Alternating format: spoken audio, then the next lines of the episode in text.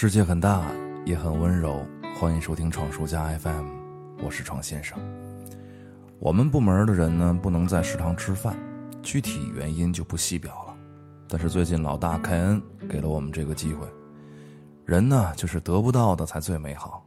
长这么大，自打有食堂吃开始，就没有一天不吐槽大师傅做饭难吃，满脑子想的就是怎么把饭卡里必须充进去的钱变现，等等损招。现在倒好，整个大楼众多同事都不愿意去的地方，成了我们几个人的圣地。或许，这是因为一种身份的认可，或许这意味着一种公平。这可能比饭菜是否美味都更显重要。我跟同事第一次走进食堂的时候，两个人傻乎乎的，就跟大一的新生，看什么都新鲜。十五块钱自助，虽然没有任何的补助，但是我们觉得也超级划算。两道凉菜，两荤两素，各种面食，还有特色小吃。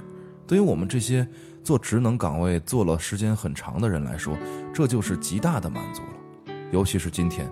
终于等到了惦记一整周的趴肘子，肘子呀，和排骨还有鸡块可完全不一样，没有那些错综复杂的骨头，大口大口都是满足。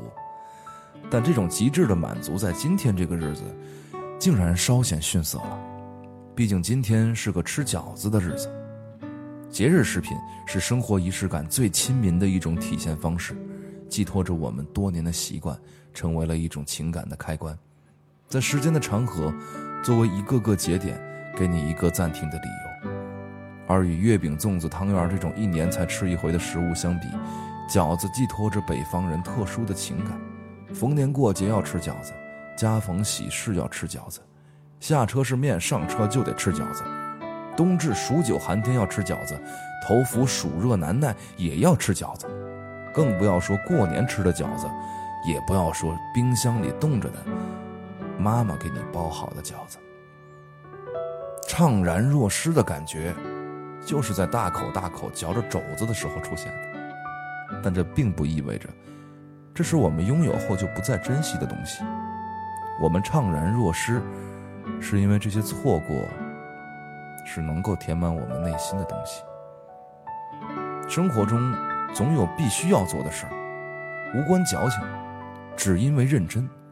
只要不是国家大义、人命关天，我一个平头老百姓，就算跟公司请个假，我就想在这天吃顿饺子，也应当是天经地义的吧？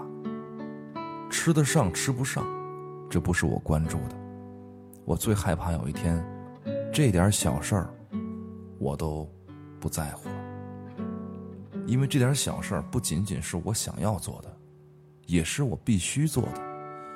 不像我们在成长的路上越走越远，越来越多的事儿成了我们不想做的，却必须做的。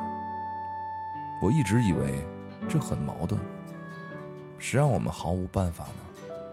但至少我们可以排除万难，吃顿饺子，并且重新认为这。就是必须要做的。寻找每一种疯狂的灵魂，为他们创造一片完美土壤，为每个他们种下心脏。等待着自然生长，就放任它们占据夜空，点缀每一个城市的睡梦，在繁星沉睡、宁静黝黑的空中。用完美宽恕所有的荒谬。She's going fly away，坠入灿烂星辉与银河中。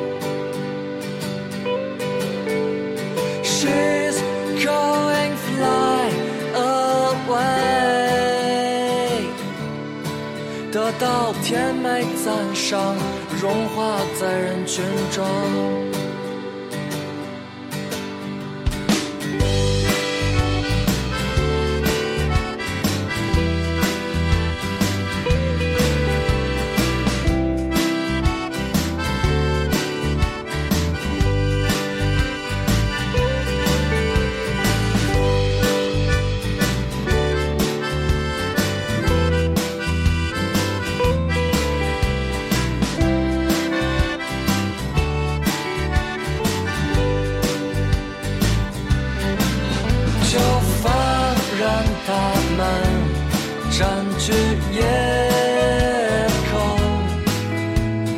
追每一个城市的睡梦。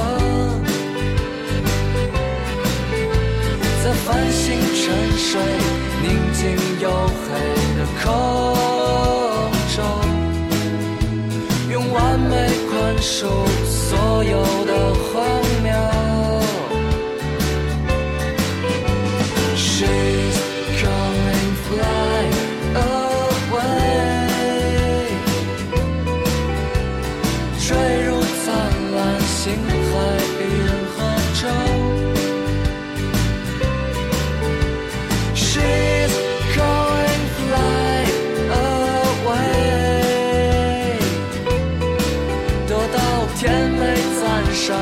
融化在人群中。